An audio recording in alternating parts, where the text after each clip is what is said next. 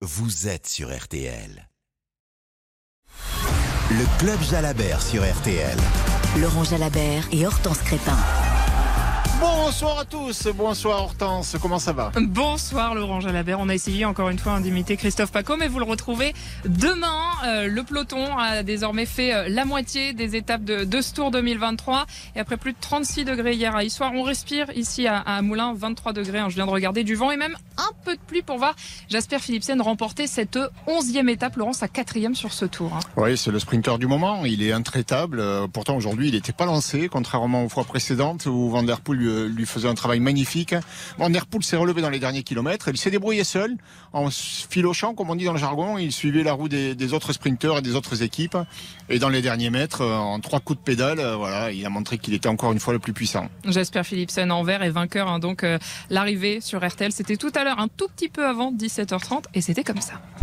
Philipsen qui pour l'instant un petit peu enfermé avec euh, l'effort qui est fait. Groenewegen qui est dans l'axe qui va essayer d'accélérer. Mais Philipsen qui fait son effort, le maillot vert, qui va peut-être passer. Oh, la quatrième victoire d'étape pour Jasper Philipsen, vainqueur à Moulins.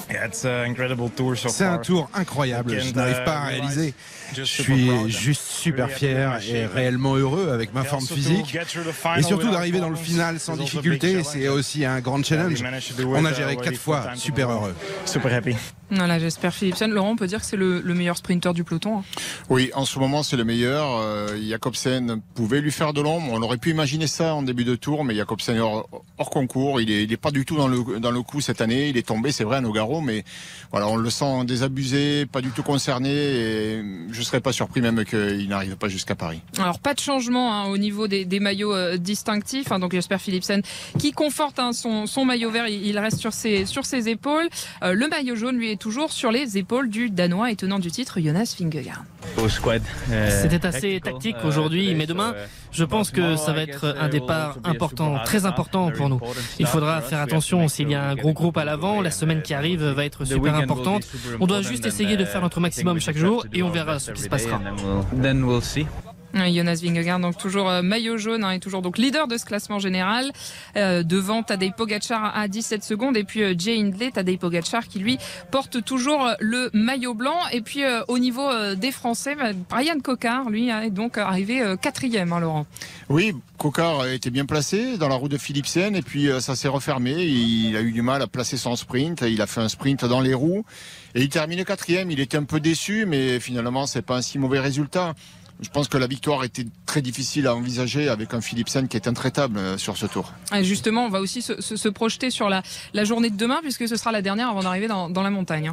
Oui, demain ça va être une journée euh, vraiment compliquée, euh, un peu comme celle d'hier, j'ai envie de dire. On verra la température, mais euh, au niveau de l'intensité de l'effort dans le peloton, ça va être la même. C'est un terrain très accidenté.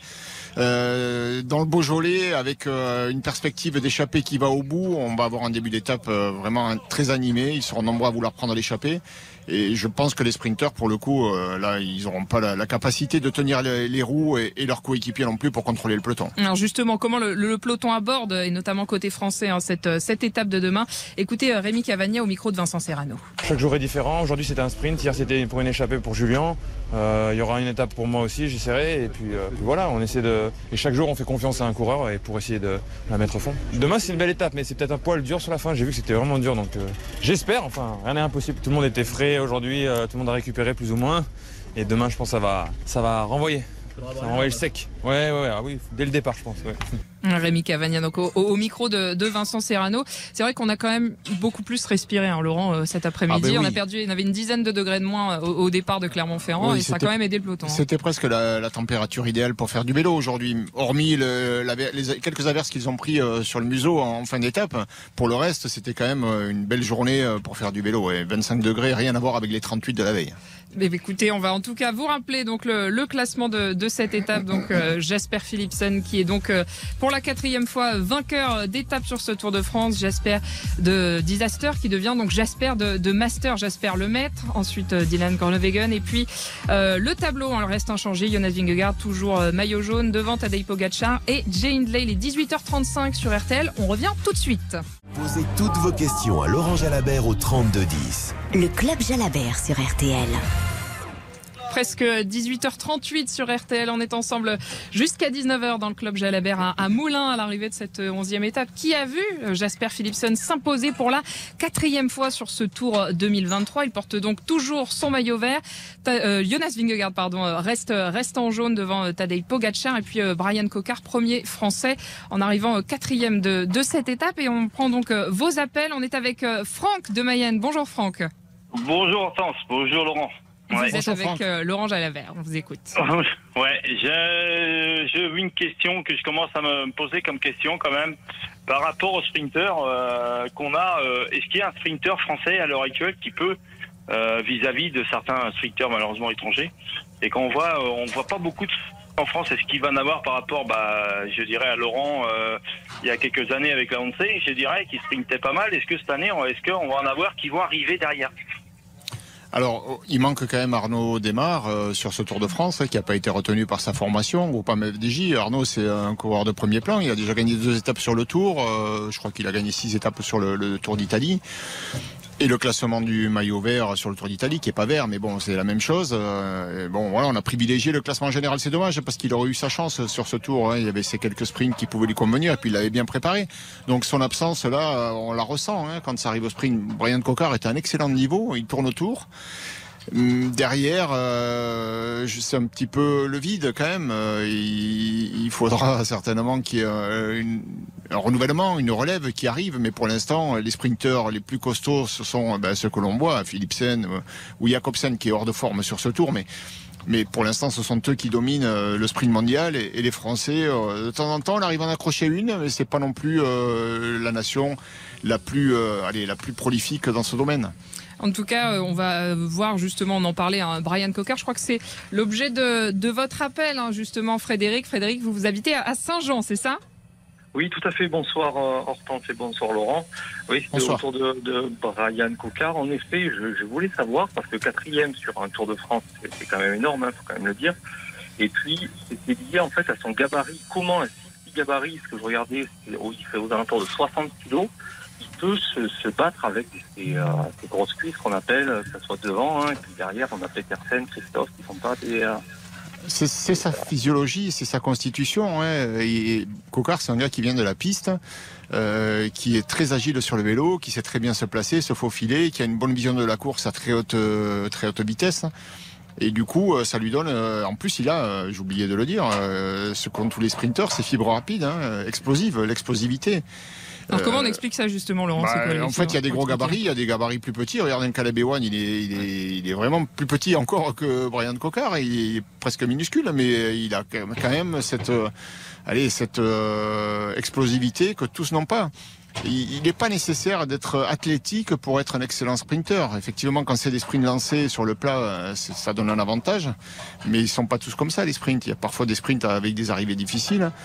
Euh, comme celui de Limoges, par exemple, qu'on pensait euh, plus adapté aux qualités, par exemple, de Brian Cocard. Avec justement et plusieurs physionomies de, de, de sprint, parce que euh, tous les sprinteurs n'arrivent pas forcément à faire les mêmes sprints selon les, les étapes et selon la physionomie du parcours. Hein. Exactement, et c'est pour ça aussi que Cocard, il faut lui tirer son chapeau, parce que sur des arrivées à plat, euh, c'est pas vraiment les sprints qu'il affectionne, et il s'en sort très bien. Et eh bien justement, on va lui, on va lui en parler à, Brian Cocard, premier français de, de cette étape. Hein. RTL le Club Jalabert. Brian Cocard qui termine donc quatrième de, de cette étape euh, ici euh, à Moulins. Brian Cocard de la formation Cofidis. Bonsoir Brian. Bonsoir. Alors justement, comment ça s'est comment ça s'est passé? On est avec euh, avec Laurent Jalabert. Racontez-nous. Eh ben, écoutez, ça a été un sprint très très rapide, ça allait très très vite. J'ai regardé là, je crois que j'ai fait le dernier kilomètre à 70 km/h de moyenne.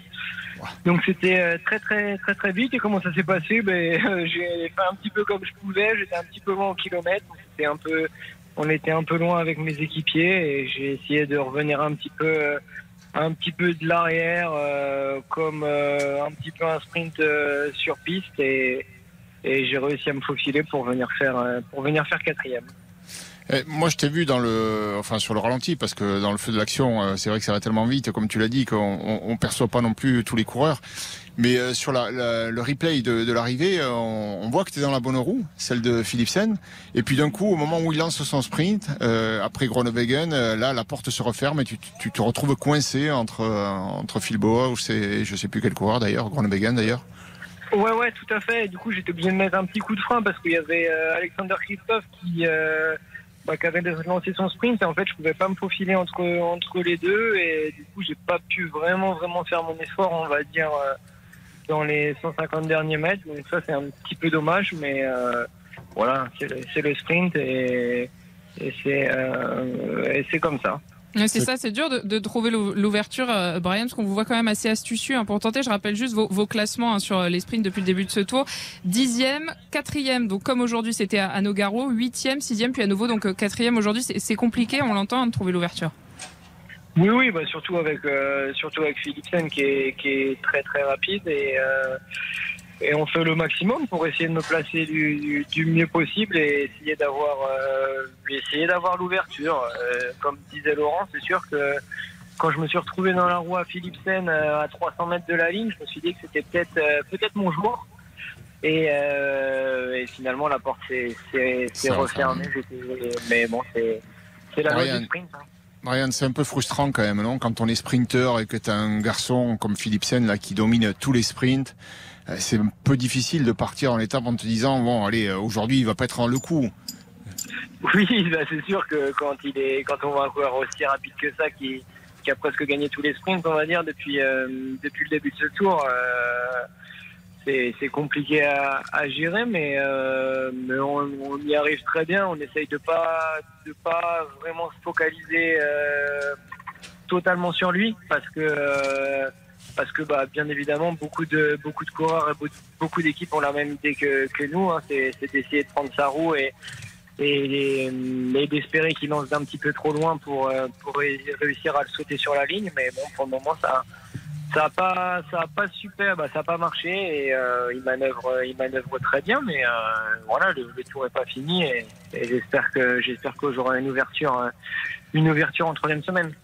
Oui, il reste euh, deux, voire trois possibilités pour les sprinteurs. Et Bourg-en-Bresse, hein, il va falloir attendre euh, jeudi prochain. Et puis vendredi, peut-être à Poligny et, Paris après, les Champs-Élysées, le plus beau. Tout à fait, tout à fait, tout à fait. Mais bon, euh, voilà, cette attente et cette latence entre ces étapes de sprint, c'est pas pour me déplaire parce qu'on va passer. Donc déjà demain, je pense que l'étape sera très difficile. On va passer les Alpes et, et j'ai plutôt un bon petit coup de pédale en montagne en ce moment et et je suis un gabarit léger. J'espère que, que voilà, je vais réussir à garder le maximum de fraîcheur et que ça puisse euh, vraiment me servir dans, dans les prochains sprints. vous étiez deuxième à Brian à Paris en, en 2015, donc euh, il y a, j'imagine, un peu les champs dans la tête là. Oui, bien évidemment. En plus, euh, en plus depuis, depuis cette deuxième place, l'arrivée a été repousser un petit peu, c'est un peu plus loin et du coup c'est vachement tirant. C'est quand même une arrivée qui est, difficile, qui est on va dire en faux plat montant avec les pavés. C'est c'est une arrivée compliquée donc euh, donc je l'ai bien évidemment bien évidemment en tête et euh, et c'est aussi ça euh, voilà qui qui, qui est bien sur le Tour de France et quand on est sprinter, c'est qu'on a une occasion jusqu'au dernier jour. Et comment on a géré le changement euh, de température? Vous avez perdu une dizaine de degrés. J'imagine que c'était beaucoup plus simple sur le vélo aujourd'hui, Brian.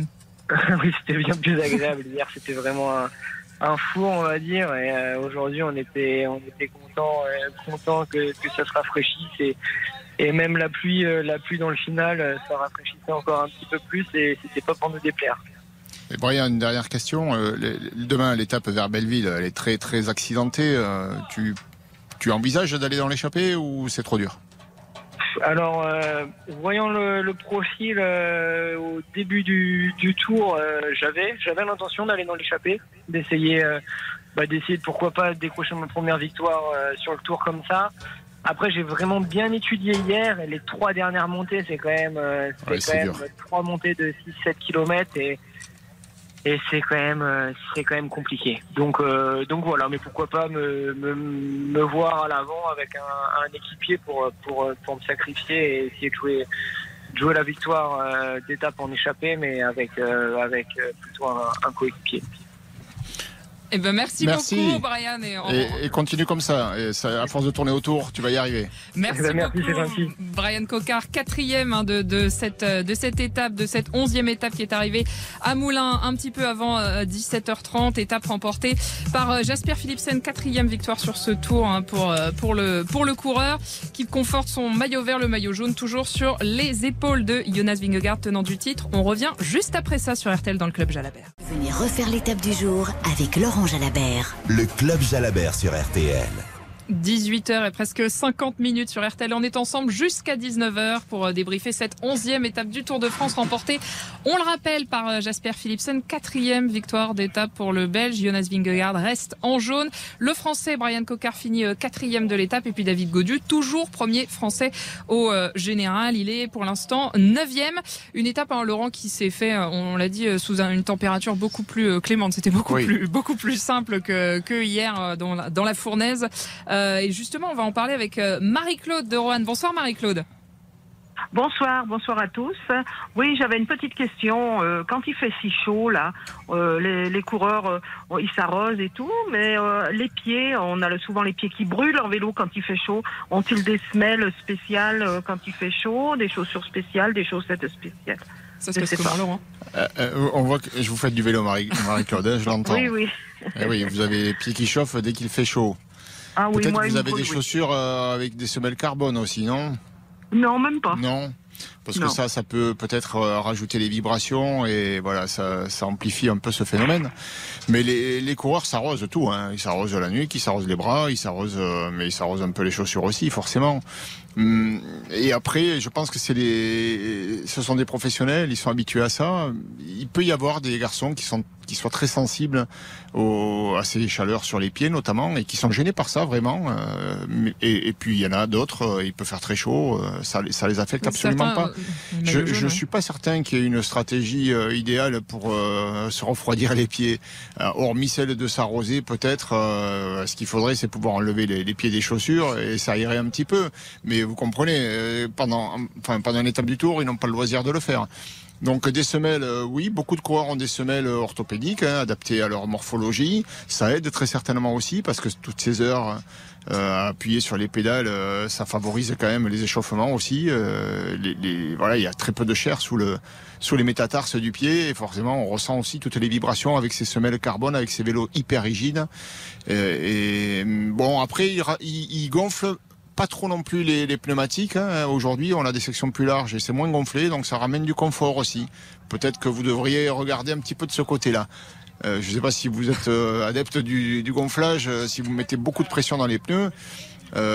moins il y en a, mieux c'est au niveau du confort et moins de vibrations, c'est mieux aussi pour les pieds. Et tout ça.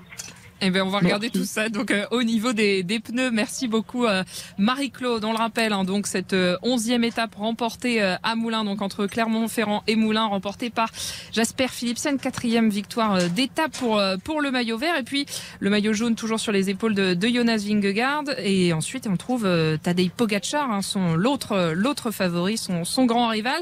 Et justement, on va en parler avec Anthony Darras. Bonsoir Anthony. Bonsoir, bonsoir Hortense, bonsoir Laurent.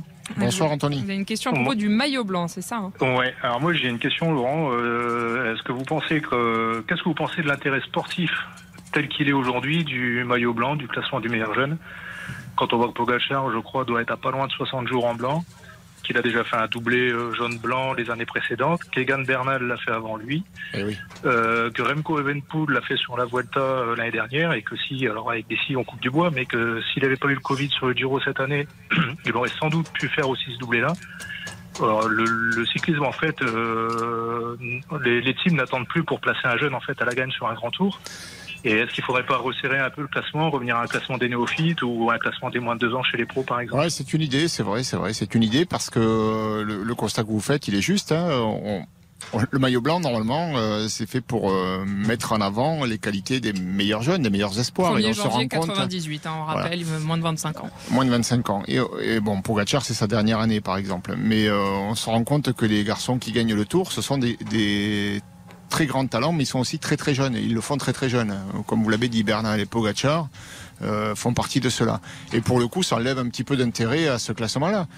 On aimerait parce que normalement le maillot blanc, la vocation du maillot blanc, c'est de montrer quels sont les, garçons qui peut-être dans les années futures pourraient se convertir en vainqueurs du Tour. Mais il le gagne de suite, donc oui, meilleur néophyte, pourquoi pas? Mais c'est pas dans l'ADN de ce maillot depuis de nombreuses années, depuis qu'il a été remis en jeu. Euh, moi, la période où je courais, n'existait plus. Et il est revenu, mais il est revenu justement pour mettre en avant les futurs talents. Et on se rend compte que les futurs talents, ben, c'est les, talents d'aujourd'hui. Les futurs talents euh, sont, sont, sont, très jeunes. Merci beaucoup, euh, Anthony. On est maintenant avec Jean-Louis qui nous appelle de, de, Dijon pour parler d'un garçon qui, lui, ne peut pas concourir au, au maillot blanc puisqu'il a 28 ans. C'est Mathieu Van Der Poel. Bonsoir, Jean-Louis. Oui, bonsoir Laurent, bonsoir à tous. Merci d'avoir pris mon appel déjà. Ma question est la suivante. Oui, le petit-fils de Raymond Poulidor, Mathieu Van Der Poel, qui est un des plus grands coureurs, euh, je pense, actuellement, comment se fait-il qu'il soit si loin au classement? 81e à 1h30 du maillot jaune Et ben, pour finir, je voudrais vous demander, pensez-vous qu'il peut espérer dans les années à venir gagner un grand tour? Alors euh, Jean-Louis, non, je crois pas qu'il soit capable de gagner un grand tour. C'est pas, ah c'est non, parce que c'est pas euh, comme le papy. C'est pas pareil. Euh, Raymond avait gagné le Tour d'Espagne. Mathieu, il lui manque des capacités en montagne, en très haute montagne. Donc euh, lui, son terrain de chasse, c'est les classiques, euh, c'est des étapes sur les grands tours, pourquoi pas, sur les courses euh, quelles qu'elles soient, mais c'est surtout les courses d'un jour sur lesquelles il excelle. Et sur le Tour de France, il est ici à la recherche d'une victoire d'étape, mais surtout au service, par exemple, du maillot vert. Et donc c'est pour cette raison qu'il a perdu de temps. Il fait des efforts. pour lancer Philipsen, il l'a mené vers les victoires d'étape, et ensuite dans les étapes de montagne, il perd du temps parce que ça n'est pas un grimpeur. Mais ce temps perdu peut lui permettre d'aller dans une échappée, par exemple demain. Ça peut être un bon profil d'étape euh, pour qu'il soit devant et qu'il aille chercher une victoire d'étape en étant, euh, voilà, en gérant ça comme une course d'un jour, comme une classique. Mathieu Van Der Poel, un vainqueur, on, le rappelle notamment de Paris-Roubaix cette année. Merci beaucoup. Et de Milan-San Remo aussi. Et puis de Milan-San Remo également. Merci beaucoup Jean-Louis pour votre appel. Laurent, demain 12e étape de la Loire au, Rhône, hein, de Roanne à Belleville en Beaujolais. Ah, demain, c'est un chantier. Hein. Comme hier, euh, c'est une étape très accidentée, oui, très accidentée, avec euh, un départ en côte hein. à Montagny. Euh, dès le kilomètre 9, on, est, on a déjà grimpé presque 300 mètres de dénivelé, donc ça va faire mal. Ça va être un départ musclé, comme, comme hier. ils seront nombreux à vouloir prendre l'échappée parce qu'elle ira au bout.